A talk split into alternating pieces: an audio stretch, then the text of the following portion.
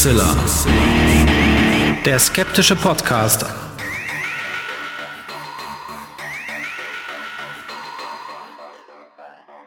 Hallo und herzlich willkommen zum 292. Mal bei Hoaxilla, dem skeptischen Podcast.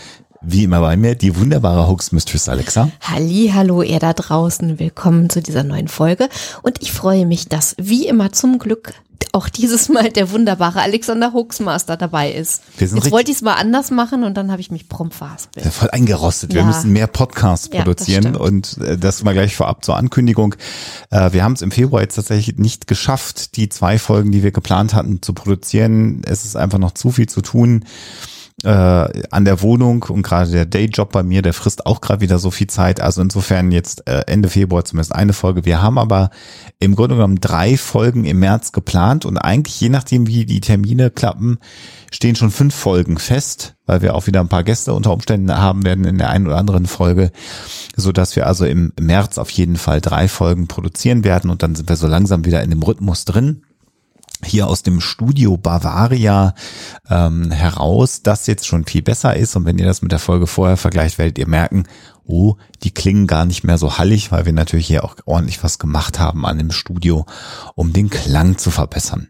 Also das mal so zur Einleitung und Einordnung und all diejenigen, die ja immer etwas äh, ja traurig sind in Anführungsstrichen und sagen, oh, da gibt's noch die Wild Mikes Specials. Auch hier nochmal der Hinweis, grundsätzlich, wenn wir nicht gerade 850 Kilometer durch die Republik umziehen, ist es der Plan und wird es der Plan bleiben, dass es zwei Folgen Huxilla pro Monat gibt, ganz regulär. Und ich glaube, mit der heutigen Folge werden wir wieder auch so eine Art Klassiker-Huxilla-Folge, glaub- hoffe ich mal, abliefern. Zumindest fühlt es sich für mich sehr stark danach an und äh, das fühlt sich gut an. Ich mag ja, das ja. Ja, und wir gucken mal, was ihr davon haltet und meldet uns das gerne zurück, was ihr davon äh, oder wie ihr diese Folge findet und schreibt uns, was ihr davon von diesem Thema haltet und ob ihr das vielleicht schon gekannt habt oder auch nicht. Ja, das würde mich auch mal interessieren. Aber jetzt machen wir erstmal weiter, wie gewohnt in der Sendung, denn Alexa hat mal wieder eine Geschichte herausgesucht.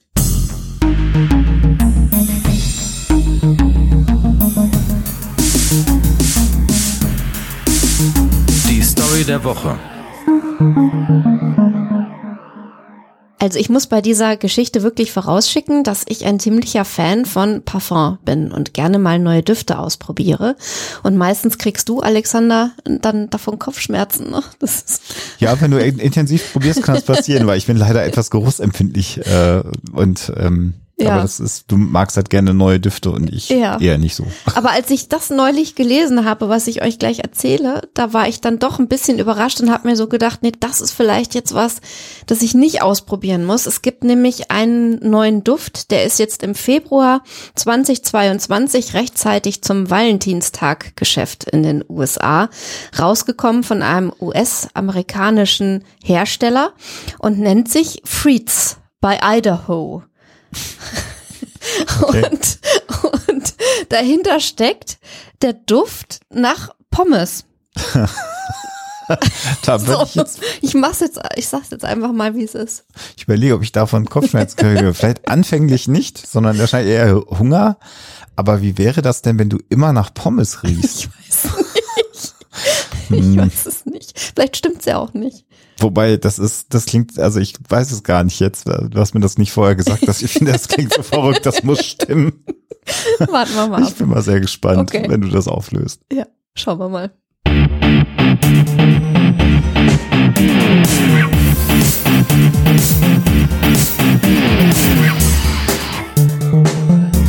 Thema der Woche.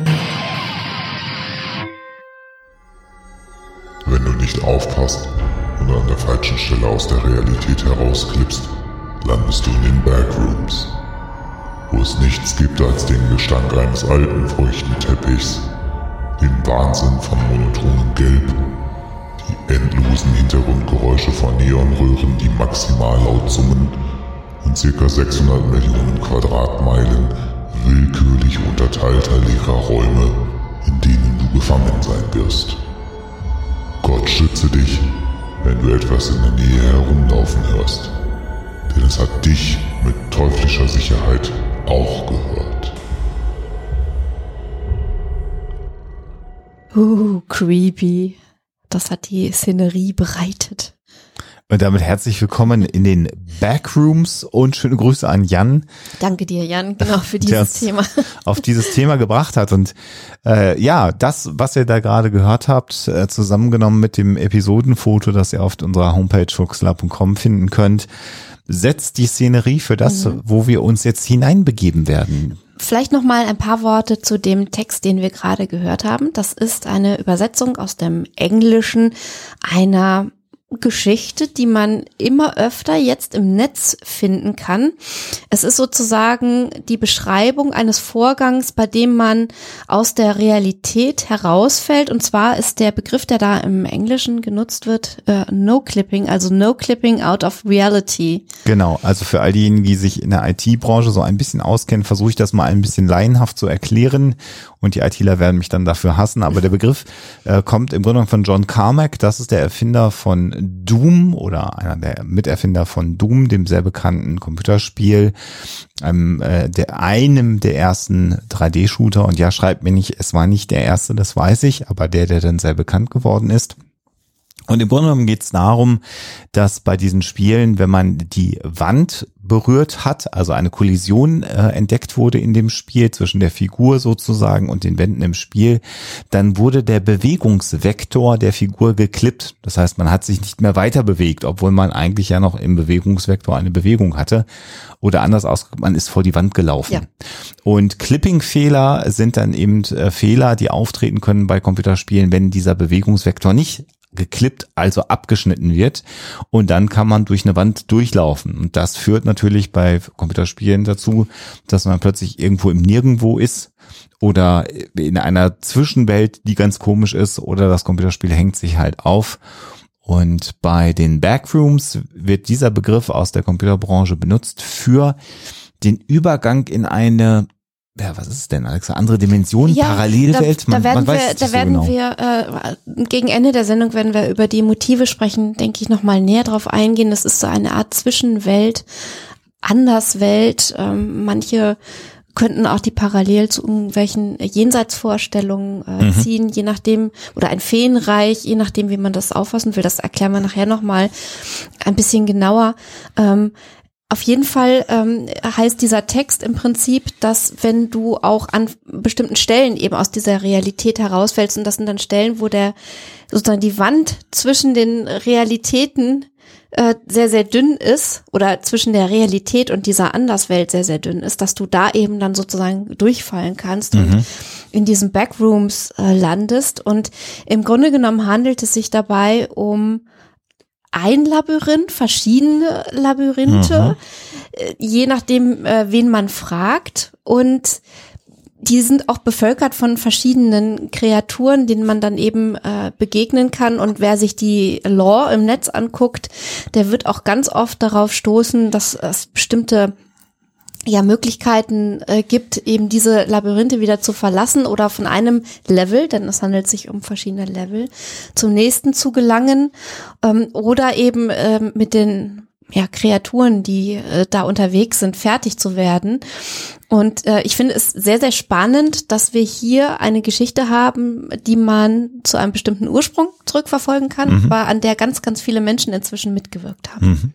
Vielleicht setzen wir noch einmal die Szenerie für den ja sozusagen Eingangslevel, die mhm. Eingangsetage in die Backrooms. Also wie gesagt, bei uns auf der Homepage steht ein Foto. Also wir müssen uns so einen leeren Office Space im Grunde genommen vorstellen aus den Vereinigten Staaten mit dünnen Trockenbauwänden. Das Ganze ist äh, ja sehr in Gelbtönen, im monotonen Gelb, äh, so wie es ja auch die Intro uns gesagt hat, getönt.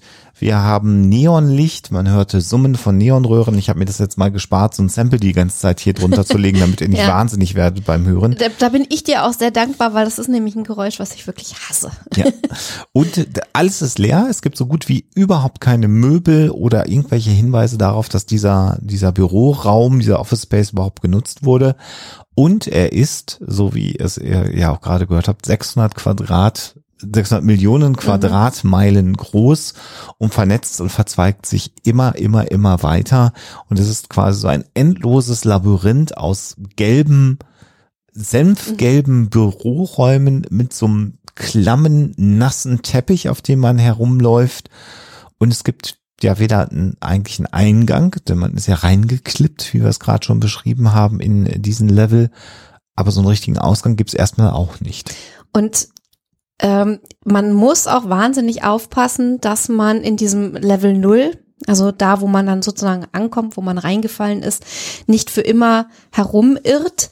Es gibt äh, bestimmte Möglichkeiten, in den nächsten Level mhm. zu gelangen. Also man kann unter Umständen auf ähm, ja, Wände zu anderen Leveln äh, stoßen, durch die man dann hindurchgehen kann so dass man dann weiterkommt. Ganz oft findet man auch, wenn man sich äh, die Lore anguckt, den Hinweis, dass man nicht versuchen sollte, da wieder rauszukommen, äh, dass man sozusagen erst wieder rauskommen kann, wenn die Backrooms das Zuhause geworden sind, also wenn man sich quasi mit der Situation abgefunden hat. Und die die Szenerie, die da beschrieben wird, ähm, spricht, würde ich sagen, ähm, so eine ja doch ein, eine Urangst der modernen Gesellschaft äh, wieder, diese Monotonie und gerade äh, die Tatsache, dass es da so um verlassene Büroräume geht ähm, und ist eigentlich so eine moderne Übersetzung von einem verfluchten Ort und dann nähern wir uns dann langsam auch äh, sozusagen dem Punkt, wo das Ganze losgegangen ist. Mhm. Machen wir gerade noch weiter und sagen, dass in der Law, du hast das Law genannt, also in der reinen Lehre, mhm. wenn man man es denn so formulieren will, gibt es eigentlich nur drei Level äh, bei den Backrooms. Es gibt den Level 0, den ich gerade schon beschrieben habe. Dann gibt es den Level 1, der ist etwas dunkler, er sieht etwas industrieller aus. Ich glaube, man kann sich das ganz gut vorstellen, wie das Kellergeschoss von so einem amerikanischen Bürogebäude. Da laufen dann auch so Heizungsrohre durch die Gegend und es sind sehr viele sehr lange Betonkorridore im Grunde genommen auch schon damit drin und es ist insgesamt sehr, sehr viel dunkler. Und dann gibt es noch den Level 3, der dann im Grunde genommen schon fast komplett industriell ist und da gibt es dann fast noch so ganz lange Betongänge mit Röhren und da gibt es dann auch nochmal andere Monster oder andere Kreaturen, die in diesem Level 2 sind. Es gibt allerdings auch Beschreibungen, die sagen, dass die Backrooms im Grunde genommen unendlich viele Etagen, Level besitzen. Da gibt es dann auch einen Dschungel in der ein oder anderen Erklärung. Es gibt ein, ein, eine Arcade, also da, wo so alte Spiele äh, Automaten rumstehen. Vielleicht steht da dann auch ja der Polybius-Automat, hm. über den wir schon mal gesprochen haben. Es gibt äh, Level angeblich, die aussehen wie so alte Chuck E. Cheese äh, Restaurants aus den Vereinigten Staaten, in denen man gefangen ist. Und, Hotels. und, und, und, und Hotels. Es gibt einen Dschungel, einen mhm. quasi unendlichen Dschungel. Äh, es gibt, ähm, ich glaube auch. Ein unendliches Weizenfeld. Ein, ein unendliches Weizenfeld. Es gibt Flughafenhallen.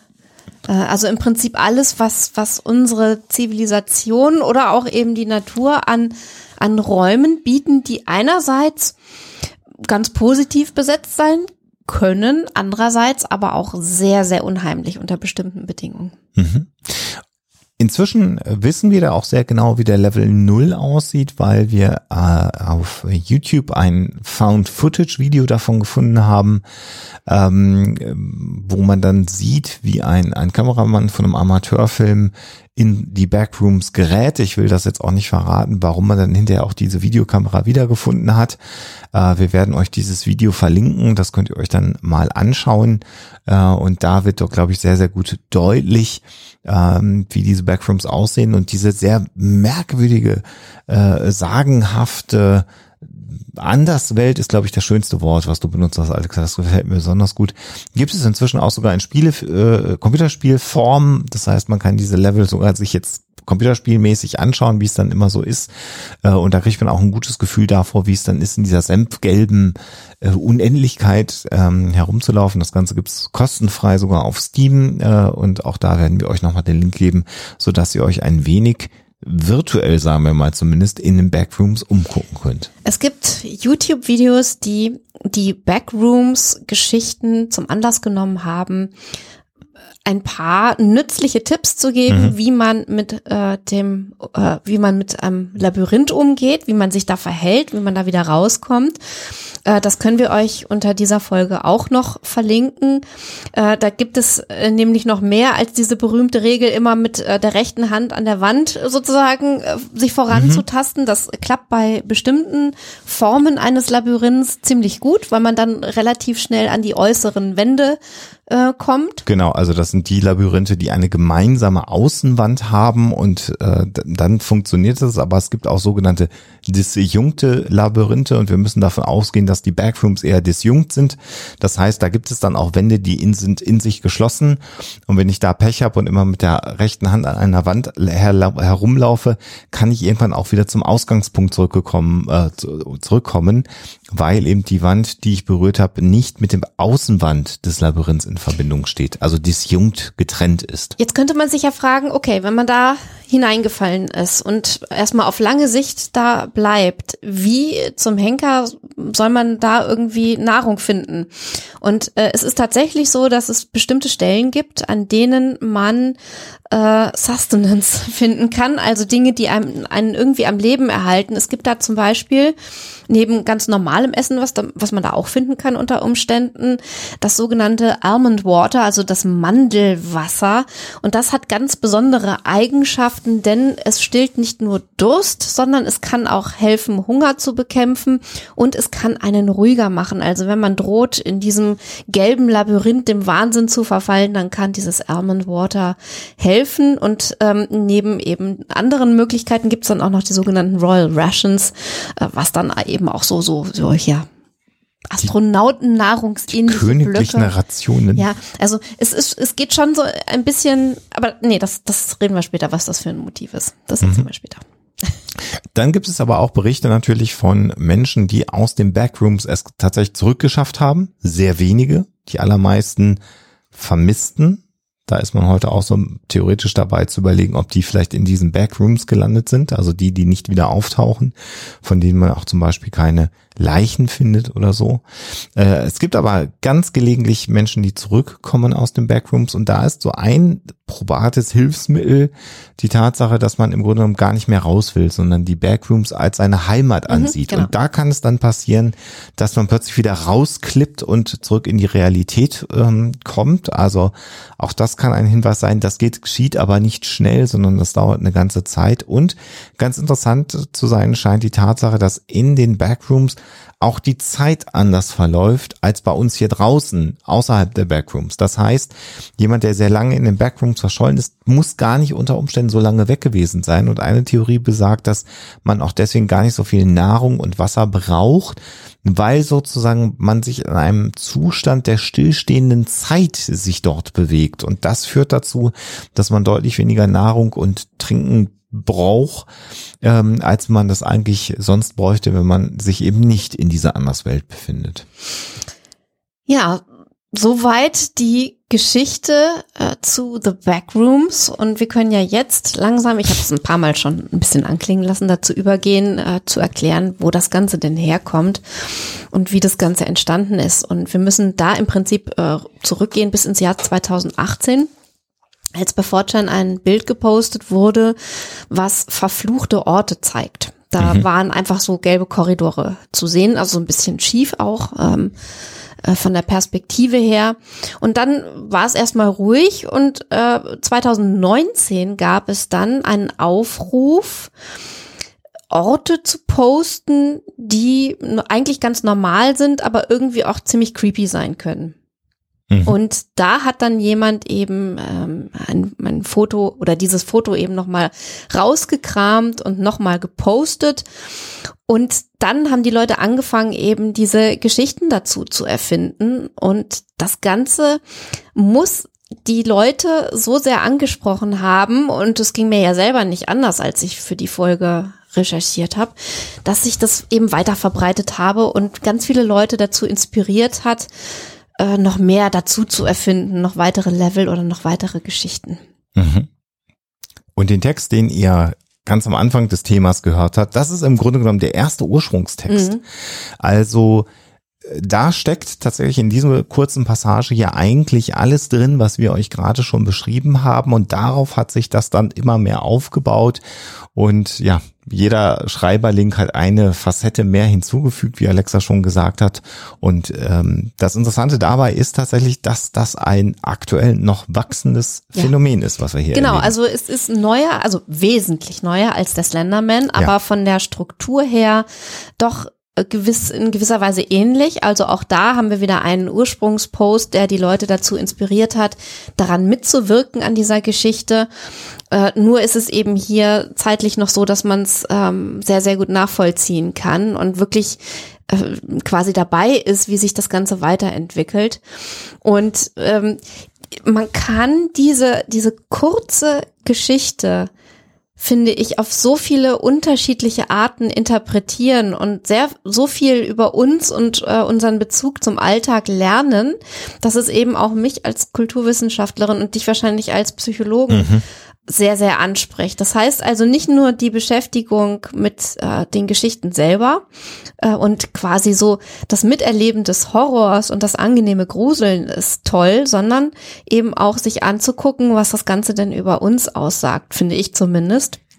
Und da können wir, wenn wir uns jetzt die originalen äh, Backrooms, also den Level 0 angucken, äh, sehr viel darüber lernen, wie wir äh, die Monotonie unseres Alltags betrachten. Das heißt also, äh, wie wir damit umgehen, wenn wir in einem Job arbeiten, der sich immer wiederholt, wenn wir irgendwo jeden, also jeden Tag irgendwo im Büro rumsitzen und das Gleiche tun und sich ansonsten äh, nicht viel ändert. Oder wenn wir uns selbst inmitten belebter Städte auf einmal total einsam vorkommen. Das heißt also, wenn ein Raum, der normalerweise sehr belebt ist, sich in unserer Vorstellung plötzlich leert und ähm, etwas Unheimliches bekommt, weil wir uns eben darin einsam fühlen. Ähm, und das sind so Dinge, denke ich, mit denen sich jeder in irgendeiner Form oder an irgendeinem Punkt seines Lebens identifizieren kann. Und insofern äh, wundert es mich eigentlich nicht, dass diese Geschichte so viele Menschen anspricht und sich so stark weiter verbreitet. Äh, die anderen Level ähm, deuten auch sehr darauf hin, dass man sich hier älterer Motive bedient hat. Also wir hatten ja am Anfang schon angesprochen, dass es sich im Prinzip um eine Art Zwischenwelt handelt, in gewisser Weise auch ein, ein Jenseits, wenn man so möchte, eine Anderswelt oder eben auch das Feenreich sozusagen in moderner Form. Und äh, das ist eigentlich ganz spannend. Also wir haben so bestimmte Elemente, die eben auch hier in dieser modernen Übersetzung eine Rolle spielen, wenn die Zeit auf einmal anders vergeht als in der Realität. Oder wenn wir uns äh, irgendwo, obwohl wir das zu kennen meinen, unsere Umgebung, nicht mehr zurechtfinden und sich alles ständig verändert. Also wenn es uns einerseits bekannt vorkommt, aber trotzdem irgendwie so ein Schlag schräg ist. Äh, Und ich vermute mal, dass die meisten von uns selbst in unserer Realität schon mal eine ähnliche Erfahrung gemacht haben, wenn sie irgendwie an einen Ort kommen, wo sie noch nicht gewesen sind, aber es ihnen vielleicht ein bisschen bekannt vorkommt, so eine Art Déjà-vu erleben, aber das Gefühl haben, äh, irgendwie ist es alles so ein bisschen off, würde man äh, im Englischen sagen. Ja, und wir haben natürlich ähm, auch bei diesem, bei diesem allerersten Foto und wie gesagt, so eine Variation davon haben wir ja auch als, als Episodenfoto auf der Homepage stehen, ähm, etwas, wo wir merken, dass wir mit so ambigen Reizen, also mit Reizen, die nicht eindeutig sind, nicht gut umgehen können. Ambivalent. Und ambivalent, ja, wäre das deutsche Wort, genau. Ähm, nicht gut umgehen können. Und wir haben ja auch schon mal gesagt, dass wir Informationslücken, da, wenn wir auf das Thema Verschwörungserzählung gehen, schließen wollen. Wir, wir wollen keine, keine fragmentierte Information haben, wo Lücken sind. Und dieses Foto ist einfach so geschickt gewählt, was wir hier sehen, ähm, dass wir uns anfangen, eine Geschichte zu erzählen. Warum ist das so gelb? Warum sind die Lampen so komisch? Wie sieht denn der Boden da aus? Was ist denn das? Und hier kommt jetzt etwas hinzu, ähm, dass natürlich dieses Foto mit amerikanischen Menschen, glaube ich, nordamerikanischen Bewohnern des Kontinents, mein Gott, drücke ich mich komisch aus, ähm, noch eher, ähm, ja, äh, mehr auslöst als bei uns, weil wir haben diese, diese klassischen Offices äh, in der Form ja nicht, wie wir sie aus Amerika kennen. Wir kennen sie inzwischen aus dem Kino, aus dem Fernsehen, aus dem Film. Äh, wir alle kennen die Matrix, wir kennen diese Cubicles, in, in denen man herumsitzt und so ein bisschen sieht das so aus.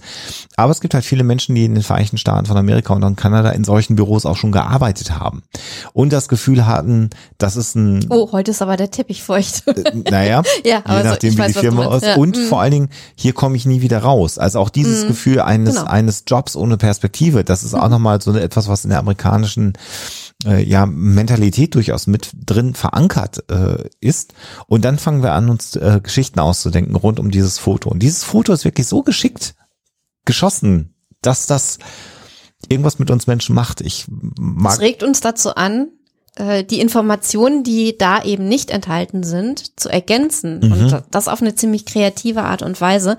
Ich finde es übrigens auch wahnsinnig spannend, dass man nur aus den Backrooms rauskommt, wenn man eben nicht mehr raus will. Mhm. Das ist im Prinzip das Gegenteil von dem äh, There's no place like home, wenn wir an den Wizard of Oz denken. Mhm. Also wo Dorothy dreimal die Hacken zusammenschlägt und sich nach Hause wünscht und dann eben auch zu Hause ist, beziehungsweise erfährt, dass sie eben gar nicht weg war im Prinzip.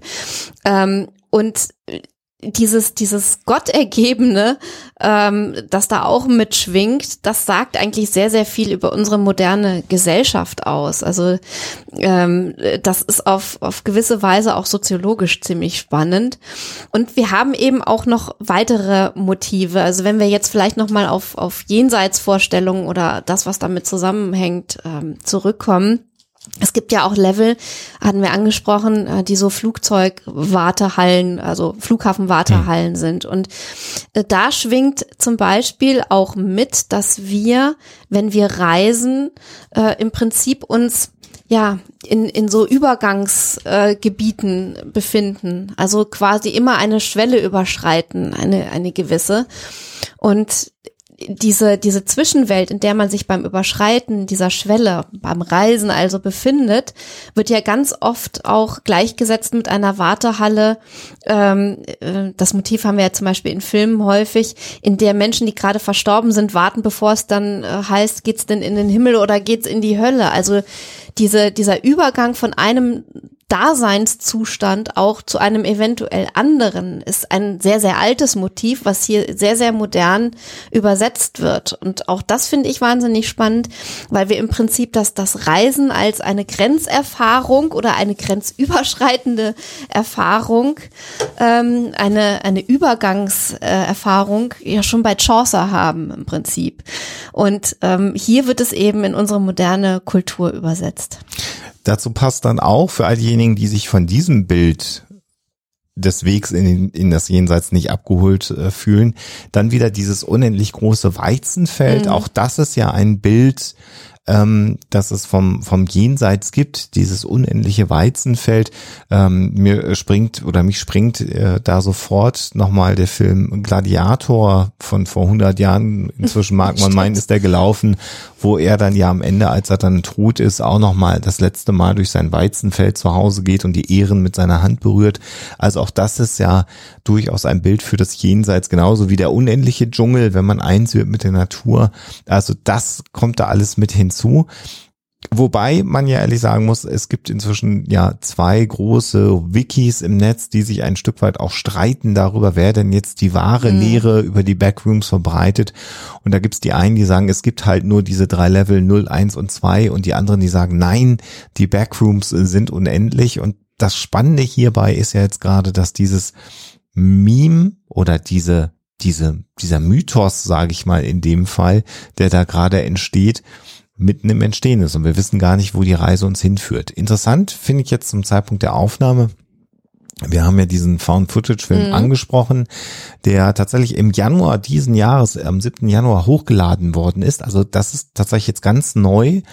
Und ähm, der Film ist extrem geschickt. Der, der Filmemacher ist, äh, so wie ich das gelesen habe, im Netz 16 Jahre war, alt. ja. Oder war zum Mhm. Zeitpunkt, als er den Film gemacht hat, 16 Jahre. Vielleicht hat er jetzt im Februar Geburtstag gehabt. Oder der Film ist schon ein bisschen älter. Und er hat sehr, sehr, sehr geschickt, ähm, ja, ähm, computergenerierte Bilder benutzt äh, und hat diese, diese Backrooms einfach wunderbar inszeniert.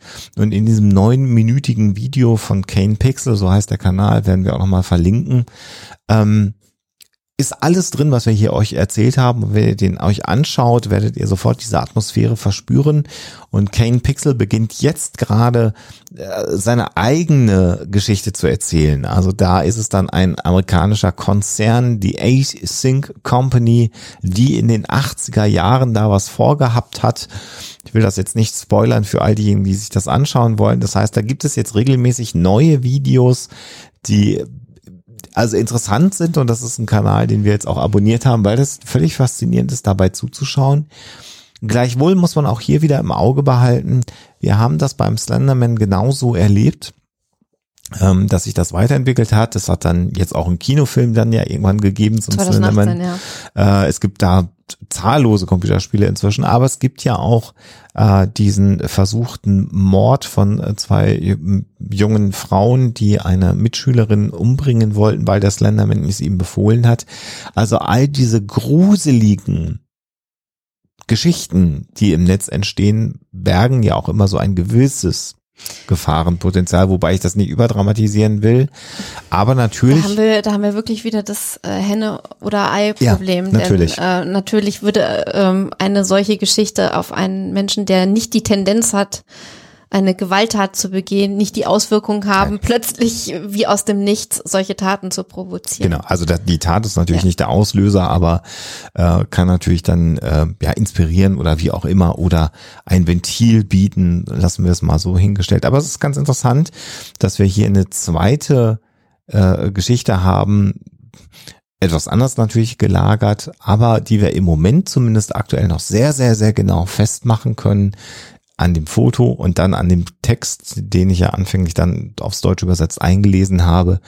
Und wir sind jetzt an einem Punkt, wo wir schauen können, wie sich so ein Meme weiterentwickelt. Und es würde mich überhaupt nicht überraschen, wenn wir in zwei oder drei Jahren äh, dann auch im Backrooms äh, Kinofilm ja, wobei, erleben würden. wobei ich es fast hoffe, dass das nicht passiert, weil äh, meiner Ansicht nach solche Geschichten besser sind, wenn sie fragmentarisch bleiben. Also ich glaube immer, wenn du anfängst, sowas in einen, sagen wir mal so, ähm, äh, normalen, in Anführungsstrichen, Film zu übersetzen, ähm, stößt du halt auf Probleme, die du eben äh, bei allen äh, Stories unter Umständen hast. Und ich glaube, manchmal ist weniger tatsächlich mehr. Und ich finde, dass das Talent, das sich da offenbart bei Kane Parsons und seinen ähm, Kurzfilmen, das liegt eben gerade darin, dass er mit sehr, sehr wenigen Mitteln äh, und in sehr komprimierter Zeitspanne in den Videos sehr viel Atmosphäre erzeugen kann. Und ich weiß halt nicht, ähm, wie sowas sich dann auswirkt, ähm, wenn man das halt äh, in die Länge zieht. Aber klar, ähm, der Versuch wird sicherlich nicht ausbleiben. Ähm, aber für alle, die dann vielleicht genervt sind von dem Ergebnis, die können sich dann sehr, sehr viele Schnipsel im Internet anschauen, die vielleicht informativer oder unterhaltsamer sind. Ähm, Was eben ein Kinofilm wegnimmt, das ist es ja, ist der Interpretationsspielraum, den wir selber haben. Und Genau. du hast das gerade sehr schön beschrieben, sehr kurz und nur sehr viel angedeutet. Und das, es, das ist so, man hat im Grunde genommen, wenn man diese Videos gesehen hat, sofort den Impuls nach dieser Firma zum Beispiel zu googeln. Das war so etwas, was ich sofort machen wollte und gucken wollte, gibt's die vielleicht oder ist Ja. da was versteckt? Also Ja. das hat so was ARG-mäßiges, Alternate Reality Game, dass man denkt, verbirgt sich jetzt hinter diesen Videos noch mehr? Ist es tatsächlich nur dieser eine Jugendliche, der diese Geschichte macht oder ist da noch mehr dahinter und man beginnt auf die Suche zu gehen? Aber hier natürlich geimpft, Huxilla-esk äh, geimpft, immer mit dem Wissen, dass man natürlich hier in einem fiktiven Raum sich bewegt. Und ähm, wie gesagt, also was bleibt, ist eine interessante Geschichte, ein Foto, ein sehr kurzer Text, der jetzt binnen drei Jahre, oder das Foto ist vor vier Jahren das erste Mal gepostet worden und der Text, glaube ich, 2019 dann dazugekommen erst. Ähm, ja, jetzt schon eine, eine, eine riesen, ein, ein, ein riesen Korpus an Erzählungen nach sich gezogen hat. Ich möchte jetzt äh, gegen Ende dieses Themas, ohne allzu sehr ähm, ja wieder ins Negative abzudriften, noch einen anderen Aspekt ansprechen, nämlich die Tatsache, dass wir, so wie ich das sehe, hier die positive Seite des kreativen Erzählens im Netz sehen, ganz, ganz stark ausgeprägt. Ja. Also ein, eine Mitmachgeschichte, in der sich jeder Nutzer, jede Nutzerin im Netz beteiligen kann und sozusagen ihre eigenen Kreativität äh, freien Lauf lassen kann auf ganz unterschiedliche Arten und eben äh, zur Bildung einer solchen Geschichte beitragen kann. Wir haben leider ein, ein Phänomen, wo es im Prinzip rein von der Struktur, von den Mechanismen her betrachtet ähnlich ist, wo aber die Konsequenzen durchweg gefährlich und negativ sind. Und äh, hier ähm, ist natürlich der Hinweis auf QAnon hm. äh, angebracht. Mhm. Auch da mhm. haben wir eben einen Mitmachmythos, wo jeder sich auf, auf die ein oder andere Weise, entweder positiv oder negativ, also zustimmend oder ablehnend, äh, angesprochen fühlt äh, emotional erwischt fühlt und wenn er das Ganze zustimmend bewertet, auch ähm, oft bemüßigt fühlt, ihm mehr herauszufinden, weiter in diesen Kaninchenbau einzudringen und eben auch unter Umständen selber etwas beizutragen, indem sich er sich er oder sie sich einfach was dazu ausdenkt und weitere Gerüchte streut, aber die zerstörerische Wirkung, die QAnon entfaltet, zusammen mit anderen ähm, anti-jüdischen Motiven, die wir in den Verschwörungsmythen ja immer wieder finden, ähm, sorgt eben dafür, dass wirklich da ein, eine, eine politische Radikalität bedient wird, ein Extremismus bedient wird, der sich dann sogar in Taten niederschlagen kann, wie einem Sturm aufs äh, US-Kapitol. Und das ist halt schade. Also man sieht äh, eben hier mit den äh, Backrooms, wie Kreativität, wie freies Geschichten erzählen ganz viel Tolles bewirken kann mhm. und genauso eben kann es das bewirken, was du gerade mit QAnon beschrieben hast. Und da sehen wir, dass dieser Vorwurf, dass das Internet negativ sei und die sozialen Netzwerke negativ seien und all das, was dort passiert, negativ ist, eben nicht stimmt, denn die mhm. Backrooms sind auch in 4chan Ja, ist schön, dass du diesen Bogen jetzt schlägst und nicht sozusagen bei der, bei der Kehrseite nee, der Medaille stehen nee, bleibst. Denn, ja. denn äh, 4chan äh, hat genauso äh, QAnon als äh, Ursprungsort, zumindest so wie man es identifizieren kann, wie auch die Backrooms. Und hier sehen wir eine kreative, gruselige Ebene vielleicht. Man muss so ein bisschen diesen gruseligen anhängen mögen und eine destruktive, demokratiefeindliche mhm. Ebene im Grunde genommen. Und das zeigt, dass die Kulturtechnologie Internet und die Kulturtechnologie der sozialen Medien und, und die Möglichkeit, dass jeder Inhalte schaffen kann, zunächst erstmal gar nichts über die Technologie oder das Medium aussagt, sondern das Medium ermöglicht Gutes wie Böses gleichzeitig. Also, um es auf den Punkt zu bringen, das Internet ist genauso ambivalent wie wir als Gesellschaft. Ja. Es gibt einfach Menschen, die, äh, ich möchte es mal ähm, äh, dramatisch ausdrücken, sich auf die dunkle Seite der Macht schlagen und manche schlagen sich eben auf die helle Seite der Macht. Nur vielleicht wirklich nochmal angemerkt, ganz klar, solche Memes wie die Backrooms, solche Geschichten, äh, an denen alle mitschreiben können, wo ein angenehmes Gruseln äh, hervorkommt, hervorgerufen wird mit einfachsten Mitteln und jeder äh, dazu beitragen kann. Äh, das ist sozusagen ähm, ist ist eine Möglichkeit im Netz auch eine sehr, sehr positive Community zu finden. Menschen, mit denen man sich austauschen kann, mit denen zusammen man kreativ sein kann. Und auch da kann der Zusammenhalt, glaube ich, sehr, sehr groß sein. Das heißt also, man muss sein Heil nicht unbedingt in der zerstörerischen ähm, Gruppe der QAnon-Anhängerinnen und Anhänger suchen, sondern man kann eben auch schauen, dass man diese kreativen Geister findet und sich dann mit ihnen zusammen betätigt. Das kann mindestens so spannend sein, wenn nicht spannender als eben diese destruktiven Dinge im Netz. Und insofern vielleicht ähm, hier nochmal der Aufruf, schaut genau hin, ähm, sucht euch Menschen, die eine positive Wirkung auf euch haben, mit denen zusammen ihr positive Dinge tun könnt und ähm, mit denen zusammen ihr auf gute Art und Weise kreativ sein könnt, dann seid ihr vielleicht nicht so alleine wie die armen Menschen, die in die Backrooms no klippen und da nicht wieder rauskommen, sondern äh, Schluss mit der Monotonie, her mit der Kreativität. Wobei natürlich die Hoax Mistress hier Preaching to the Choir betreibt. Ja, ich glaube kaum, dass wir hier destruktive QAnon-Angehörige haben. Und wenn, dann waren die, die, schon in den ersten zwei Minuten wieder weg. Genau, die hier diesen Podcast bis zum Ende gehört haben. Wir werden euch eine ganze Reihe Quellen verlinken unter dieser Episode und für alle, die jetzt wieder nicht wissen, äh, wie man an diese Links drankommt. Das sind insbesondere Leute, die uns bei Spotify zum Beispiel hören oder auch bei YouTube oder wo auch immer. Es gibt die wunderbare Internetseite huxilla.com und da sind alle Links äh, nochmal drunter versammelt unter dieser Episode. Da könnt ihr draufklicken und könnt euch dann natürlich noch viel weiter in das Thema einlesen und selber vielleicht sogar Teil der Lore rund um die Backrooms werden. So, Alexa, und jetzt möchte ich gerne wissen, ob, wir ob ich hier, mir das schon bestellt habe. Ich wollte gerade sagen, ob es hier demnächst die ganze Zeit nach Fritten ja. riecht. Wollen wir mal gucken. Die Auflösung.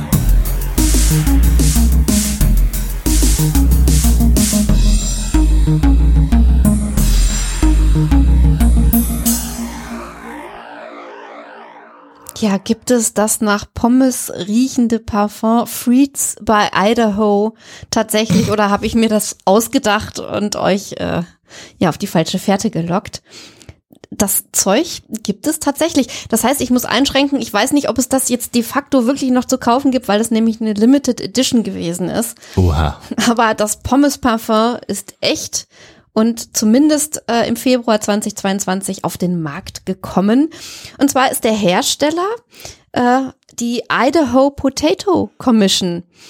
Das heißt, das ist also eine Institution, die äh, zum Beispiel das berühmte Grown in Idaho Siegel vertritt und die, ich vermute mal, sehr, sehr viel mit Marketing und Kartoffeln zu tun hat und deswegen nicht umhin konnte, ähm, ein Pommes-Parfum auf den Markt zu bringen. Man hat dann wohl äh, vorher eine Umfrage mal gemacht mit Polefish und hat festgestellt, dass fast 90 Prozent der Amerikanerinnen und Amerikaner den Geruch oder den Duft nach French Fries unwiderstehlich finden.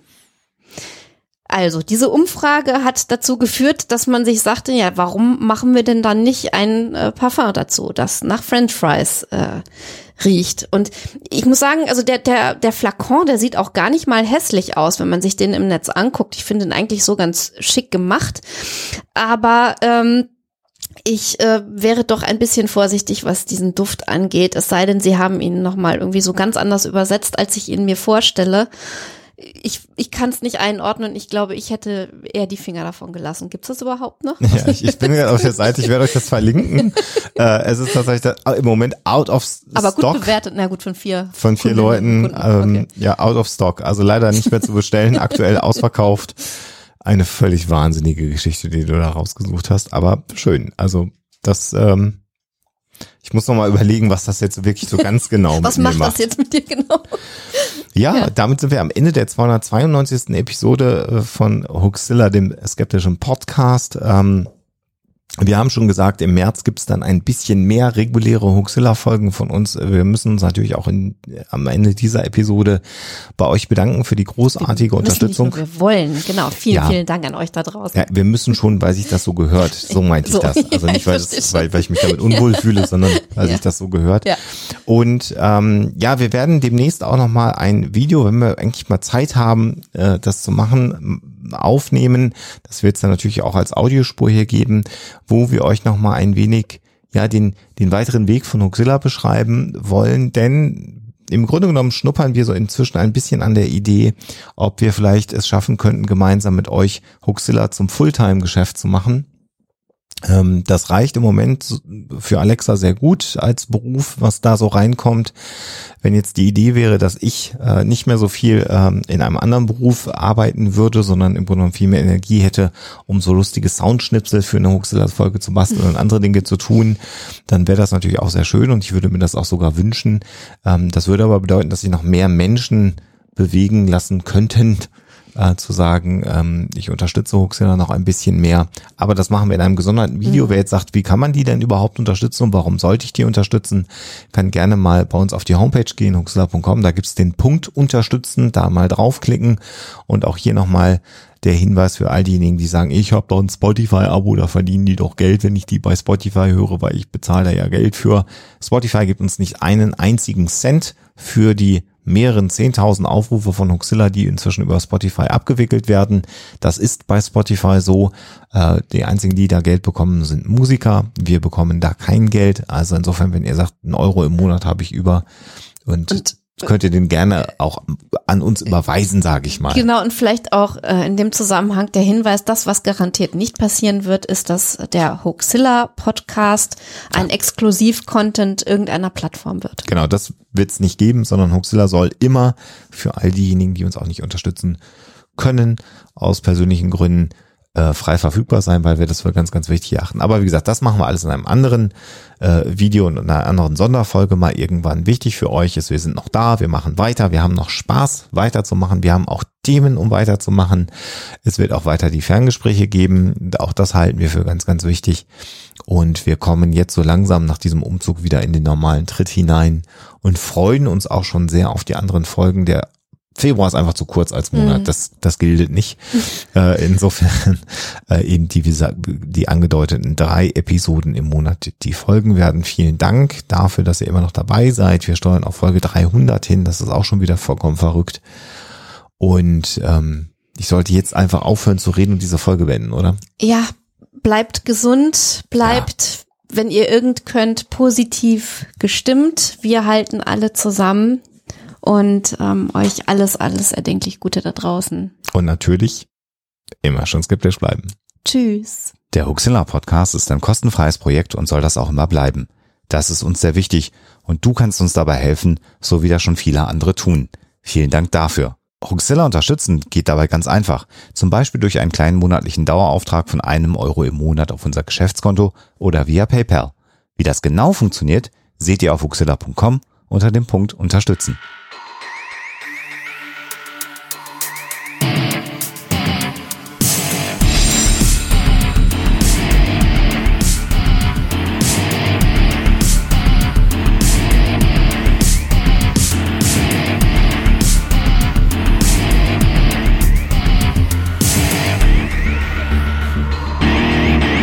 Schickt Fragen, Anmerkungen oder Feedback an info@huxilla.de. Und wenn ihr mögt, dann bewertet uns doch bei iTunes oder einer der anderen Podcast-Seiten, die uns führen.